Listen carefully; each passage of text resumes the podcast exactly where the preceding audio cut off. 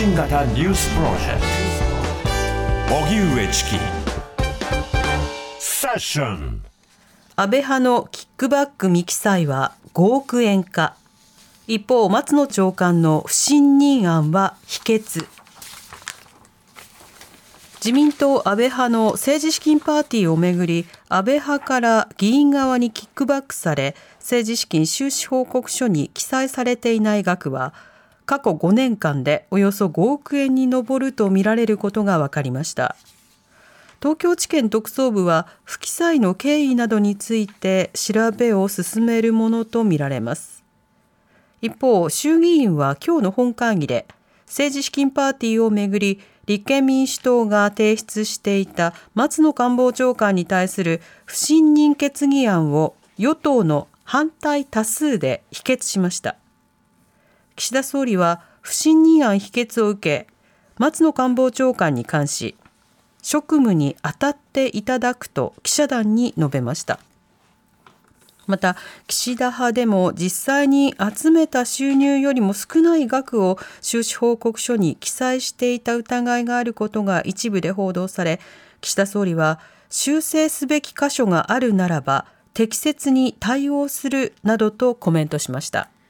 それでは松野官房長官不信任決議案否決この動きについて TBS ラジオ国会担当の澤田大記者に伝えてもらいます。澤田さんこんばんは。こんばんは。よろしくお願いします。お願いします。さてまず今回不信任決議案立憲民主党が提出しました、はい、その理由はどういったものだったんでしょうか、はい。まあ、大きく分けると2つです、まあ、この間の、えーまあ、政治資金問題ですよね、政治資金パーティーの件で、まあ、安倍派の事務総長を務めてたということで、えー、何度も、まあ、記者からも国会での質疑でも質問されているけれども、えー、答弁拒否をまあ続けているということ、うん、でもう一つはその官房長官が、えー、内閣のスポークスパーソンであるとい。う立場の問題から、はい、まあ、内閣の発信者としても機能しないと、うん、会見の質問がほとんどそれだけになってしまうと、まあ、それは答えないからなんですけれども、でその場じゃない場所で、え個人として答えてくださいよと言われても、まあ、それについて拒否をしているということで、まあ、内閣のその役割としても機能してないという2点において、はい、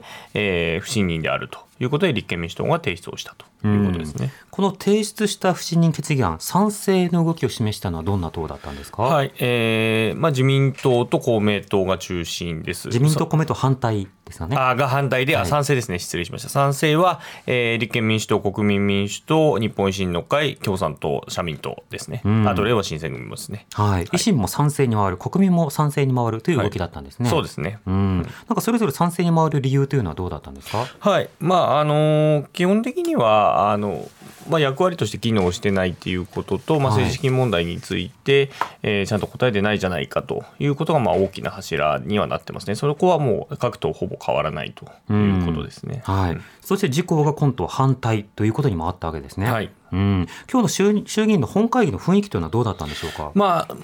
いや、これについては、まあ、野党からはもう基本的には、まあ、うん、その通りだという趣旨の、まあ、趣旨弁明を立憲民主党の稲富議員があ読んだんですけれども、はい、そこにあの趣旨説明については、まあ、政治家の裏金作りは想像も及ばない悪行であり、政治に対する国民の信頼は地に落ちたと言わざるを得ないと、まあ、そもそもその、まあ、役割としても、えー、不適格だけれども、国会議員として不適格ではないかという指摘をしたりとかいうことですね。なるほどで、まあ、維新とかはこ、このかこれによってまあ国会の、まあ、審議すべきものが遅滞してるじゃないかというようなことをまあ言ったりと。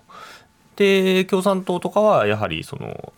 裏金自体をまあ問題にするといった形で、はい、まあ、いずれにせよ、えー、このえー、不信任案については賛成であるという討論でしたね、うん、はい、そして昨日の時点で、じゃあ、自民党、公明党、これに反対するとして、はい、まあ、まずそもそも反対するのかということと、はい、反対討論するのかどうか、ここが注目されましたが、反対討論しましたね。しましたが、はい、えー、公明党はしてないんですよね。公明党してない。はい。うん。じゃちょっとそれぞれ考えていきたいと思います。はい、まずは自民党井上真司議員が反対討論、要は、えー、官房長官、松野官房長官をかばう、うん、討論をしたということで、その音声一部聞いてみましょう。自由民主党の井上真司です。私は自由民主党無所属の会を代表して、ただいま議題となりました松野官房長官への不信任決議案に対し、反対の立場から討論を行います。足元の急激な物価高に対しては、今般成立した令和5年度補正予算を含め、国民生活や事業者を守るため、累次の経済対策を実施してきました。複数の省庁にまたがる案件について、円滑な政策立案の調整に努められてきた松野官房長官の存在が不可欠であったと言えます。危機管理対応も官房長官の重要な役割です。以上、ルル述べてきましたように、松野官房長官は岸田内閣の要として、政策に真摯に取り組んでこられており、官房長官として不信任には当たらないと考えております。今般の政治資金に関する問題をめぐって、いかなる自由であれ、国民の信頼を著しく損なったことは、我が党として猛省しなければなりません。自由民主党は今後、強い決意と覚悟を持って、国民の皆様の信頼回復に努めるとともに、引き続き先送りできない課題に一つ一つ愚直に謙虚に取り組んでまいります。はい。ということで松野官房長官に対する不信任決議案、それをこう否決するための反対討論を自民党の井上慎司議員が行ったという場面でした、はい、そのかばい方というのはまあなかなかにユニークで、要は松野官房長官がこれまで頑張ってきた、で党としてはこれから反省するけれども、はい、でも、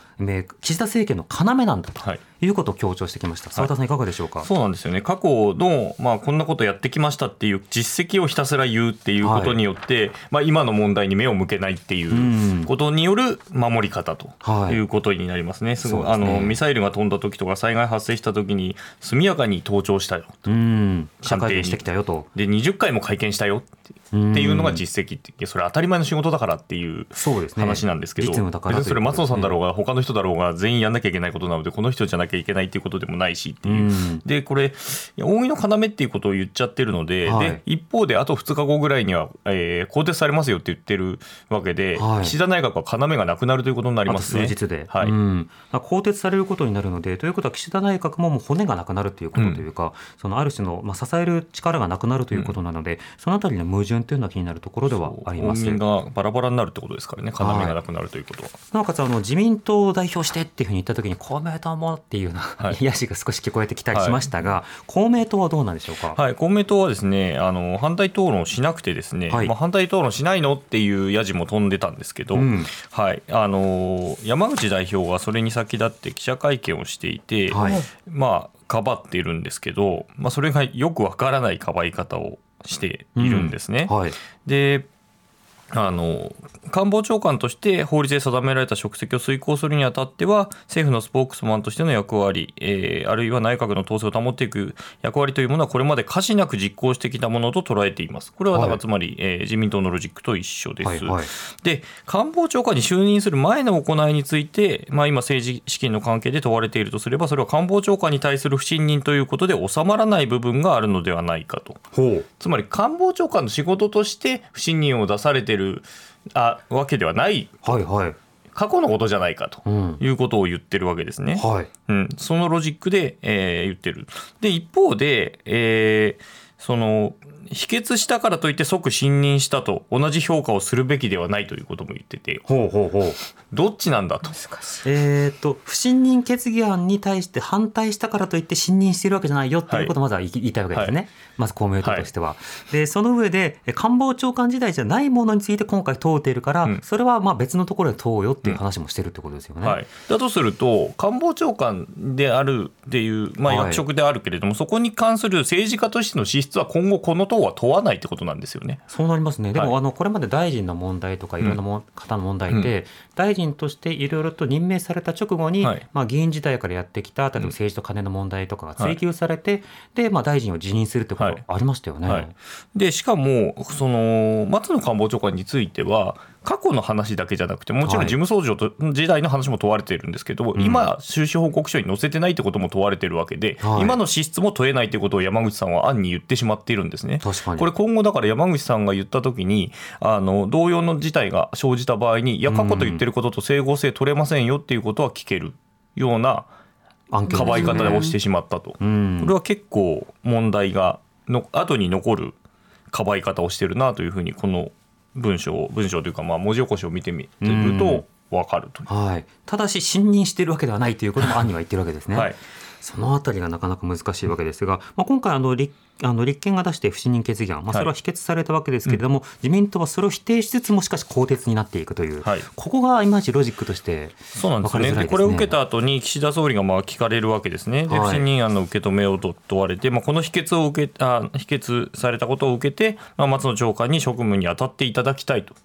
当たっていただきたい、はい、これはじゃあもうやめさせないんですねっていう、ね、話かなと思いきや、じゃあ、どうするんですか？というふうにさらに問われると、まあ、人事については適切なタイミングで対応を考えたい。なるほど今日は否決されて、うん、職務に当たっていただきたいけど明日明後日適切なタイミングが来る可能性があるのでそこは分からないということだと思いますね、松野さんは今日明日に関しては適材適所だけど、うん、明後日以降どうなるか分からないという格好になるわけですか、はい、適切なタイミングがいきなり来るかもしれないということですね、うん、今後のスケジュールどうでしょうか？はい。あの明日で、えー、会期末ということで、えー、立憲民主党が内閣不信任決議案を出すかどうかということを今日夕方会議をしていました、はい、結論としてはまあ先送りになっているということで、えー、泉代表に一任をされている状態です。でそちらも、まあえー、適切な時期に判断すると。泉さんも。泉さんもということで、まあ、なんとなくの読みとしては今、えー、参議院で、えー、かかっていた法案がすべて、えー、委員会を通過しました、うん、で明日10時から本会議がセッティングされています。その本会議で、